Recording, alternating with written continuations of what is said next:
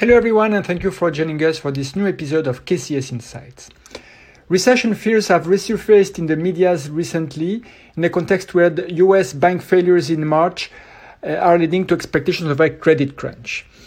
However, we argue in this weekly report that there are several buffers that should limit the extent of any downturn. One of them is the strength of households' balance sheets.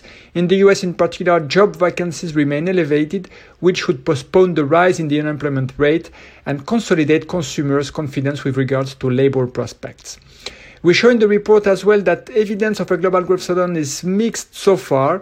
Business surveys and labor markets are cooling in the US, but Europe keeps posting healthy macro surprises as energy prices remain in check.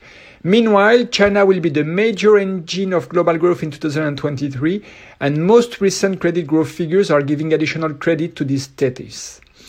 The implied view from markets is also relatively benign. The bottoming out of inverted yield curves could be seen as a repeat of previous patterns ahead of a recession.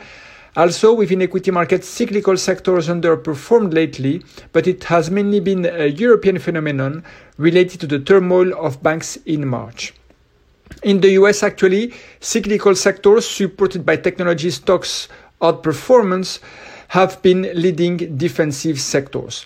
So, all in all, uh, we don't see meaningful signals of recession priced in by the markets. And actually, in the short term, as the earnings season is about to start, the negative revisions in EPS expectations do open the door to positive surprises, which should continue to support equity markets over the coming weeks.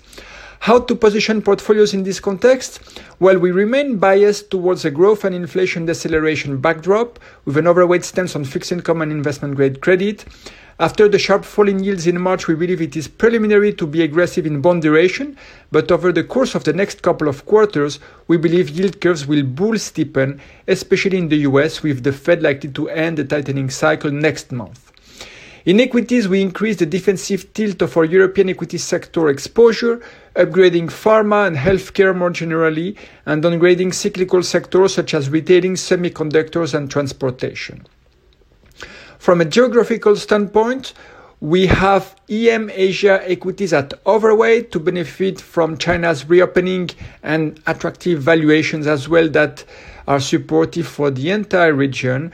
And we also like the defensive features of the FTSE 100 in the UK. And we have also an overweight stance on the UK stock market. Thank you for your attention. I wish you a very good week.